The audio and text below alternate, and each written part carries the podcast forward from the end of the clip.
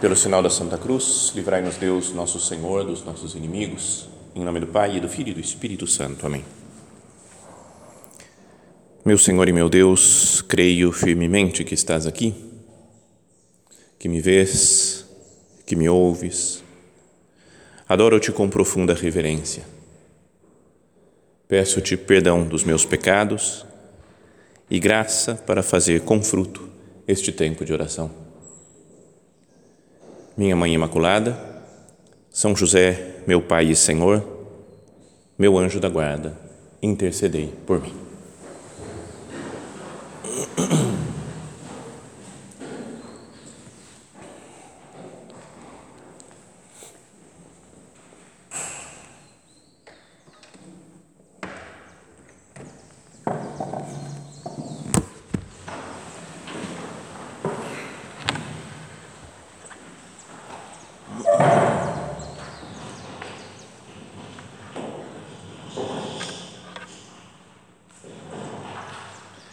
Nós estamos começando né, esse nosso convívio e, e, muitas coisas vão acontecer aqui. Né?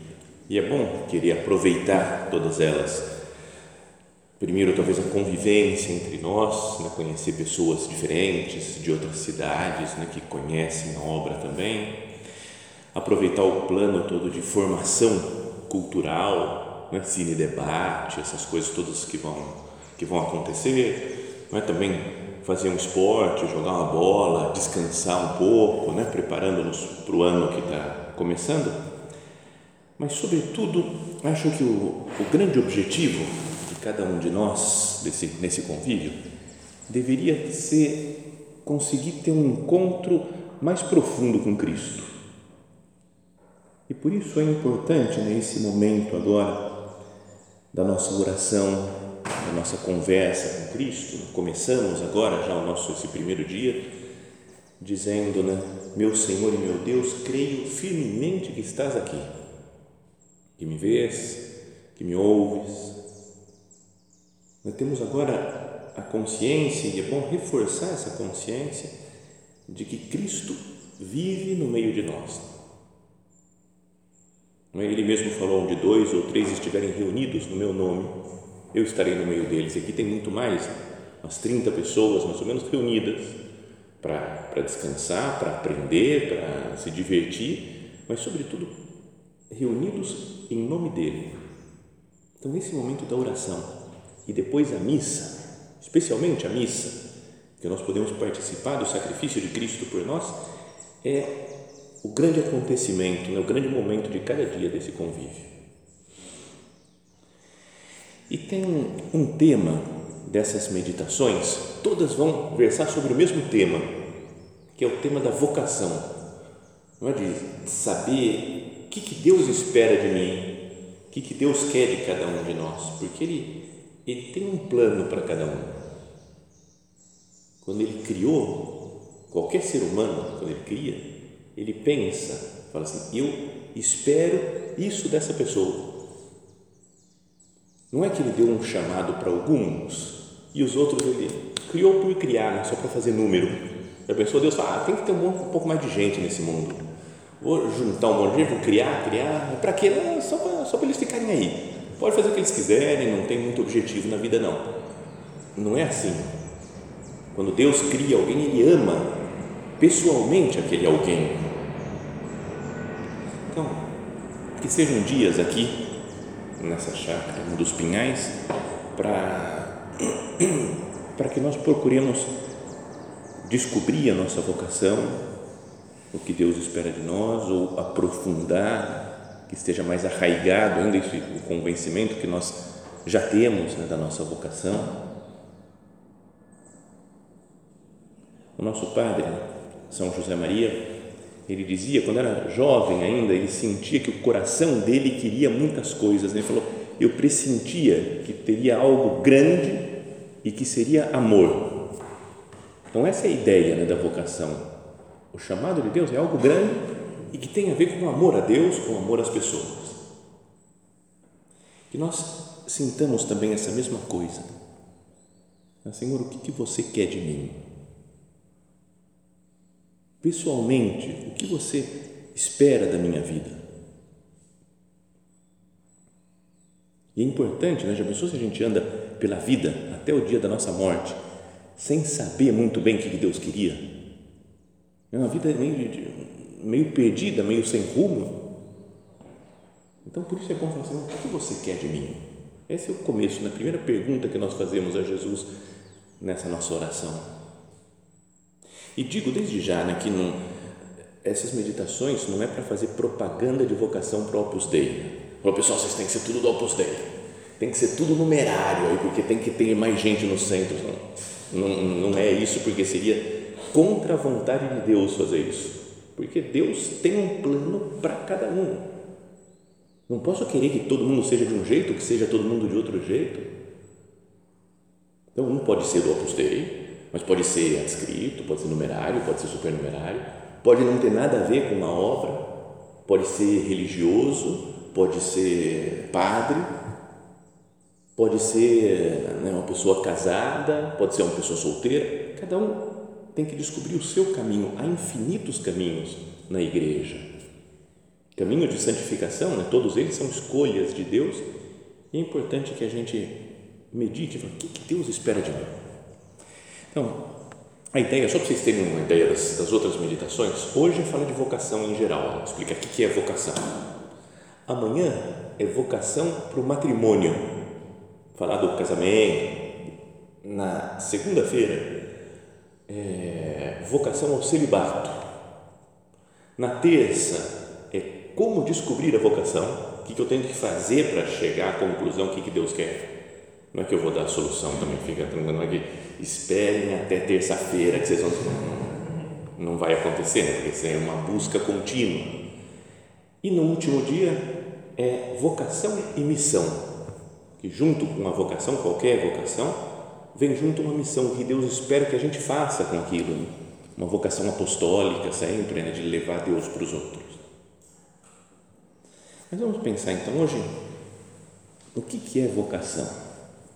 E a gente já ouviu, já sabe, talvez isso, que a palavra vocação vem do latim, né, de vocare, que é chamar. Deus passa pela nossa vida e nos chama para alguma coisa, para alguma tarefa. Então, o que a gente deveria querer fazer aqui nesses dias, e assim estaríamos aproveitando bem o convívio, é procurar estar perto de Cristo. Isso, sobretudo, esse daí eu certeza que é o chamado para todo mundo. Né?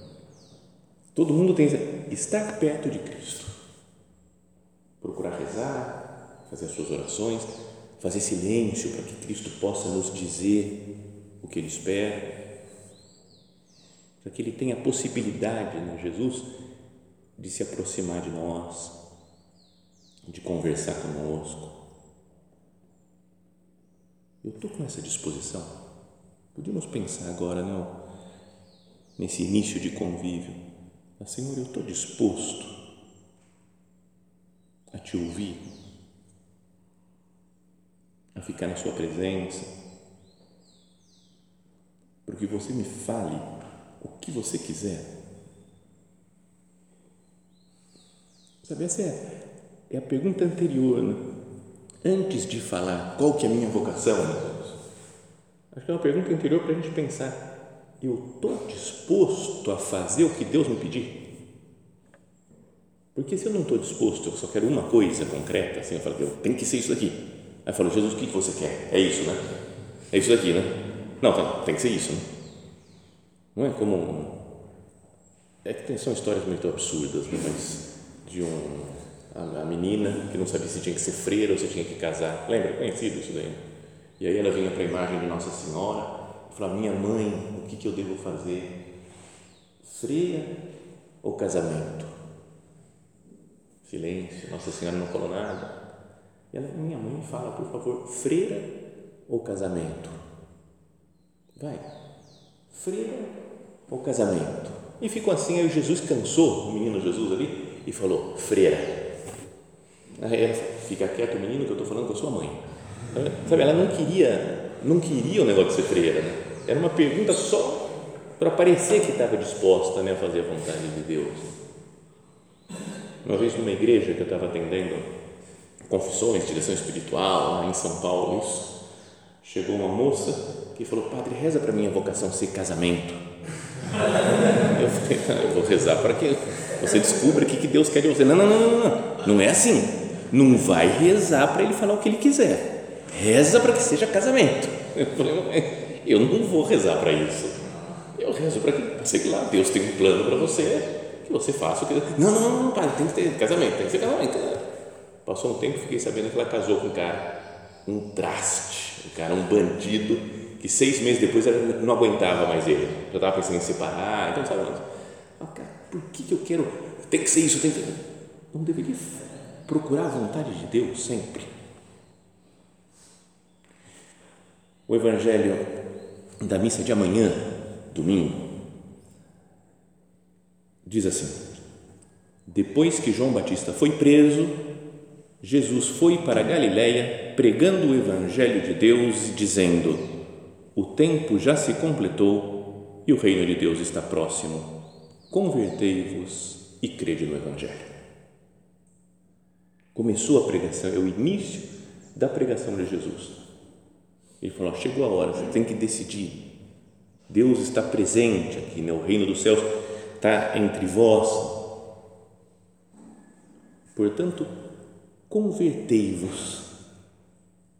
E essa palavra, né, no original, talvez vocês já saibam, é metanoia, né? metanous, que aí, além do nosso pensamento, do nosso nosso modo de entender, é, faz uma revolução na sua cabeça. A gente às vezes quer, as coisas são assim, eu sempre aprendi que é assim. Jesus chega e fala metanoia, né? fala, conver, muda isso daí. Vai além desses seus pensamentos normais para viver de acordo com o Evangelho. Convertei-vos e crede no Evangelho. Então, para descobrir a nossa vocação, é preciso, não sei, sair dos nossos modos normais né, de, de pensar, de organizar, de ver o mundo. Porque a gente pensa umas coisas, né, tem umas ideias fixas. Será que com essas ideias fixas eu vou descobrir o que Deus quer de mim? Não é preciso liberar um pouco espaço Sabe quando um, um celular, um smartphone, um tablet, um computador tá, né, tem que liberar espaço, está tudo entupido. Você apaga um monte de coisa, esquece um monte de coisa para poder rodar melhor né, as outras coisas, os programas, os aplicativos. Será que eu não preciso liberar espaço da minha cabeça?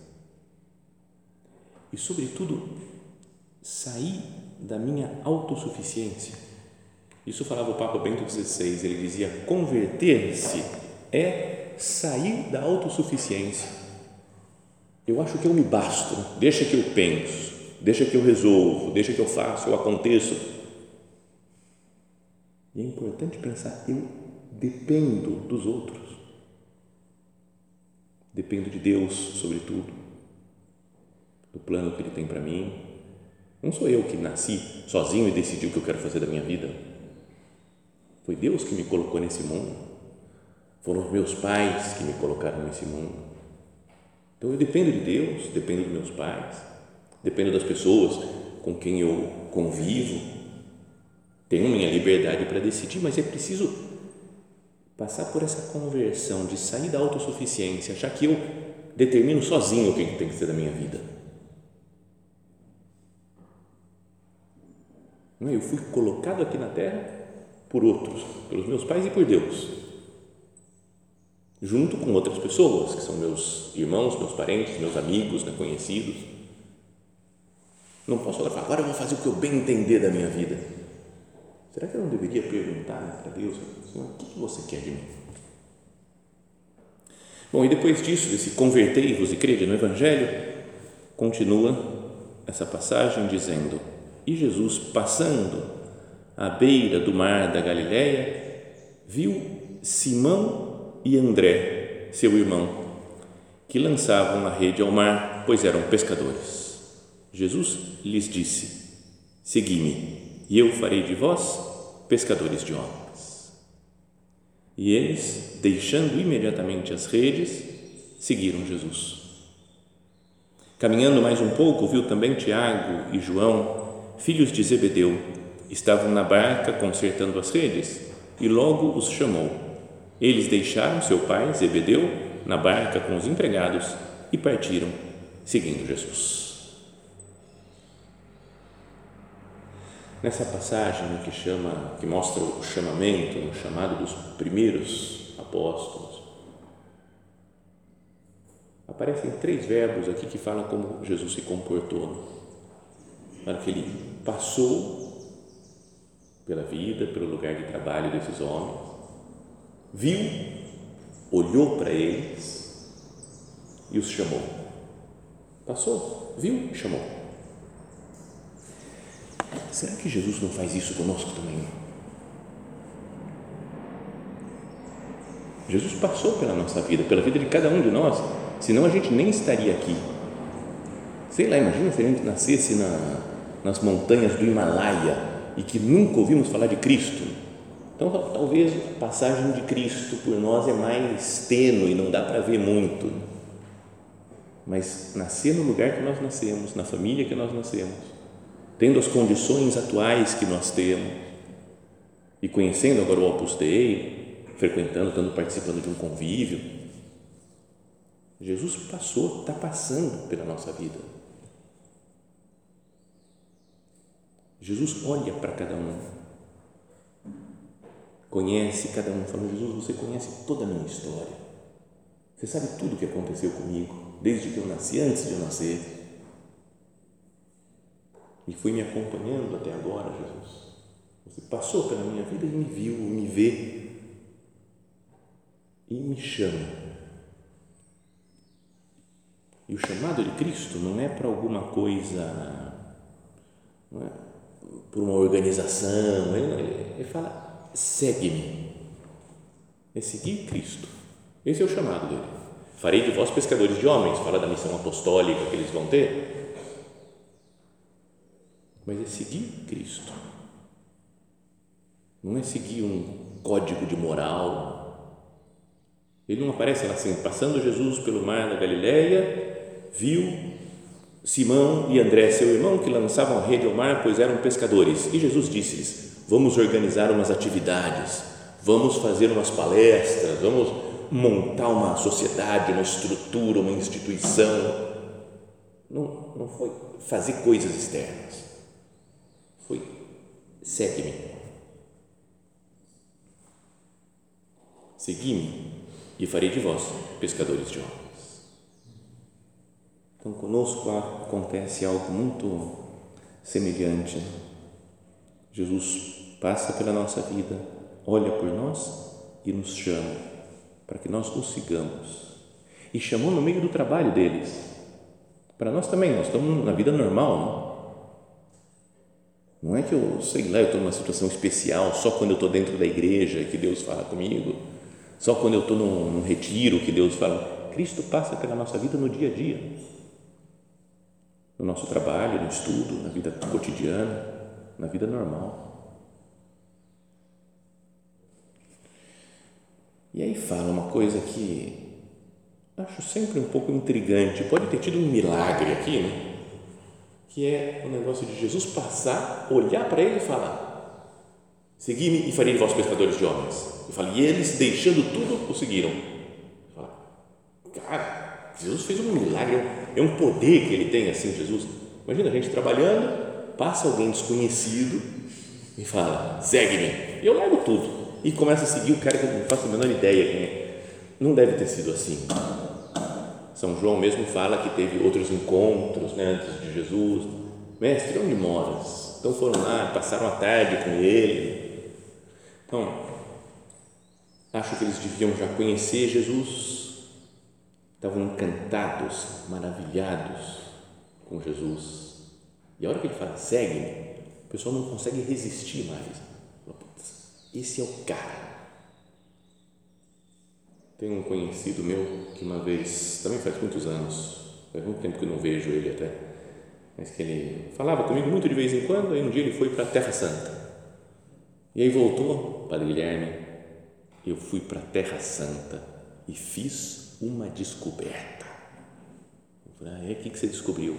Eu descobri que Jesus é o cara. Eu falei, beleza, não é muito teológica essa descoberta, mas Jesus é o cara. Aí ele ficou todo repetindo essa ideia, explicando por que, que Jesus é o cara. Mas os apóstolos devem ter sentido algo parecido. Porque eles foram vendo Jesus falar, talvez feito algum milagre, já não, talvez as bodas de Caná, pode ter sido antes disso. E aí quando Jesus fala, agora pessoal, deixa tudo e me segue. Acho que aconteceria a mesma coisa se nós estivéssemos perto de Jesus. A pessoa quando vai ficando cada vez mais perto dele, fazendo suas orações, participando da missa, comungando com frequência, procurando viver no estado de graça, ele não está com pecados graves, se confessar. Essa pessoa ela vai estando perto de Cristo e aí Jesus fala: segue-me. E aí ela pode deixar tudo, porque tenho que seguir Cristo. Mas agora, também essa frase aqui, onde fala que eles deixaram tudo e o seguiram, dá a impressão, a gente pode ter pela mentalidade de séculos da igreja, que isso daqui é para padre religioso celibatário. Né? Deixou tudo e seguiu. Então eu posso falar também, eu sou padre, deixei tudo e segui. Mas só serve para quem vive o celibato. Não tem nada a ver. Né? Não é uma pessoa casada com um monte de filhos. Ele pode deixar tudo e seguir. Não é porque vou deixar, vou abandonar agora minha mulher, abandonar meus filhos e vou para a montanha. Não é porque, pelo menos o São Pedro, acho que continuou com a mulher dele, não sei, com a esposa dele, com a, com a sogra. Né? Tanto que ele pediu para Jesus para curar a sogra. Né? Uma coisa ridícula, piada tonta, por isso é que ele negou Cristo. Né? Depois, porque curou a sogra, ele estava querendo que a sogra morresse, falaram, ele, não, não, não, não, deixa, deixa a velha, deixa, deixa. curou, aí tá bom, agora você vai ver, mas é bobagem, não tem nenhuma lógica teológica, mas esse negócio de deixar tudo é para todo mundo, deixar no sentido de falar, eu vou amar mais Cristo do que qualquer outra coisa, qualquer outra pessoa na minha vida, Cristo acima de tudo e de todos. Essa é a vocação universal né, para todo mundo, para todos os cristãos. Para mim está assim já. Então, que esse convívio nos sirva né, para isso, para fazer a nossa oração, para nos encontrarmos com Cristo, ganhar intimidade com Ele e chegar a esse ponto. Falar, Jesus, você é tudo na minha vida você está acima de tudo, qualquer que seja o meu caminho, meu trabalho, minha profissão, meu estado civil, qualquer que seja, Jesus, você está acima de tudo e de todos. E o Evangelho de São Marcos continua um pouco mais para frente, depois desse primeiro chamado inicial, lá no capítulo 3, vai falar que foi o Evangelho de ontem, até por sinal. Jesus subiu ao monte, chamou os que ele quis e foram até ele. Então Jesus designou doze, e aí fala o nome dos doze apóstolos. Ele escolheu para que ficassem com ele mais de perto, esses doze. Então Jesus designou doze para que ficassem com ele e para enviá-los a pregar. Já contei em outros convívios como esse, um, um filme que assisti quando estava lá em Roma, um pouco antes de me ordenar padre era um filme sobre a vida de Jesus, que um italiano lá tinha feito. E o filme é super legal, começa muito bem e vai piorando, piorando, piorando, piorando, até fica insuportável. Né? De tão. É, é claramente acabou o dinheiro né, para fazer o, o, o, filme. Cara, a hora que Jesus morre na cruz, sabe que fala que teve um terremoto e não sei o quê, e, e o céu se fechou e tal. Ele morre, de repente tem um arco não se sabe por que tem aquele arco lá, assim, tipo o arco do triunfo atrás de Jesus, lá em Jerusalém, e de repente aquele negócio racha e cai um pedaço só. Na hora que cai, você fala isopor. Sabe? É, é, é a palavra que vem na sua cabeça, assim, quando você vê o. Era um negocinho de isopor, um material, sabe? trabalho de quinto ano do, do, ensino fundamental, quando a pessoa faz uma cartolina, coloca uns negócios, era nesse estilo. Bom, mas teve uma parte no começo, estava no começo ainda, que o, diretor do filme interpretou essa cena da chamada dos apóstolos de um jeito meio diferente. Assim. Fala que Jesus passou a noite lá rezando, no alto da montanha, e depois ele chegou num lugar e tinha um monte de gente lotada. Assim. E aí ele chegou e vou escolher doze. E ficou olhando lá para o povo e falou: é, primeiro Pedro. E aí, ah, Pedro saiu comemorando. Os outros, pô, parabéns, Pedro, valeu, boa sorte. Aí ele foi lá e ficou com Jesus. Agora, hum, João, João, é, João, vai lá. E assim foi escolhendo. Acho que não foi assim. Né? Mas a ideia da alegria de ser chamado por Cristo, acho que isso daí pega bem. Né? Cristo me escolheu para estar tão perto dele. Imagina o que tem atualmente no mundo, quase já 8 bilhões de pessoas no mundo. Tem gente que está muito próxima de Deus, mas tem gente que está muito longe, a grande maioria, talvez longe, que não vive de acordo com Deus, não conhece Jesus Cristo ainda. Não é que são católicos, parece, acho que é, não sei se é cristão ou católico, mas é perto de um bilhão, vai, dois bilhões, vai, vamos colocar aqui, dois bilhões de cristãos no mundo, parece bastante, mas tem outros seis que não conhecem Cristo. Nós somos escolhidos para viver com Ele, que é o próprio Deus, o Filho de Deus feito homem. E fala, designou doze para que ficassem com Ele e para enviá-los a pregar isso é a, a vocação, para isso que ele nos chama, para duas coisas: estar com ele, que é santidade. Santidade é viver com Cristo. E enviar a pregar, levar a palavra dele para as pessoas, apostolado. Esse é o objetivo, né? a finalidade da nossa vocação, de qualquer vocação, santidade e apostolado. E nesse chamado de Cristo, né, que é a vocação, tem uma coisa diferente dos outros líderes, dos outros rabinos, sei lá, de outros fundadores de religião, vai, podemos pensar. Que é que os, as pessoas começavam a pregar, às vezes mesmo até um João Batista, né? Ele começou a pregar e o pessoal foi seguindo, foi seguindo, foi seguindo, foi ficando com ele, foram sendo discípulos de João Batista. Né? O Buda, imagina, imagina o Buda, ele está lá, eu não consigo imaginar o Buda vamos lá, vou te procurar, você vai ser da, da minha. Não, está lá o Buda, sentado, rezando, meditando. E aí outras pessoas se inspiram com aquele exemplo dele e também começam a meditar e pensar que bom, tem uma filosofia, algo por trás disso. E todos os rabinos na época de Jesus eram assim, né? as pessoas que queriam ensinar alguma coisa saíam pregando, andando, ensinando, pregando, e os discípulos iam surgindo naturalmente.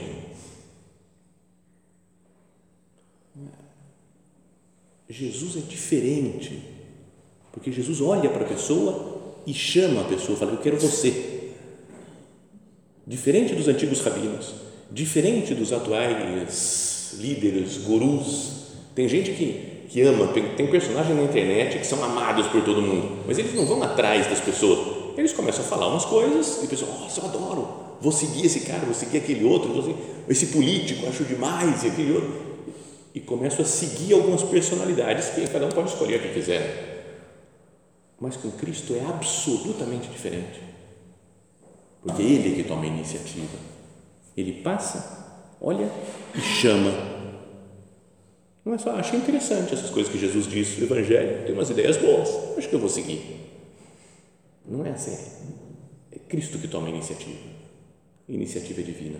Não fostes vós que me escolhestes, mas eu que vos escolhi e vos destinei para que vades e deis fruto e o vosso fruto permaneça. Assim é Jesus. Não fomos nós que escolhemos. Ele nos escolheu para que nós estivéssemos aqui, para que estivéssemos perto dele. E a vocação é um chamado de Cristo. Vamos pedir a Nossa Senhora, para terminar essa nossa primeira meditação, que ela nos ajude a descobrir nesses dias com mais profundidade a nossa vocação pessoal. ela descobriu de uma maneira muito chamativa, digamos assim, para ela foi, entre aspas, fácil, porque vem um anjo e aparece, tua vocação é ser a mãe do Messias, beleza, está feito.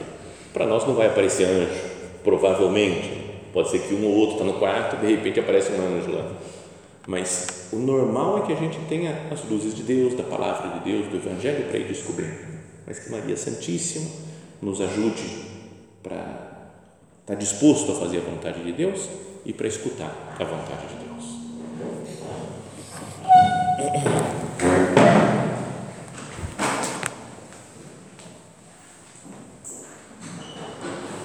Dou-te graças, meu Deus, pelos bons propósitos, afetos e inspirações que me comunicaste nesta meditação. Peço-te ajuda para os pôr em prática.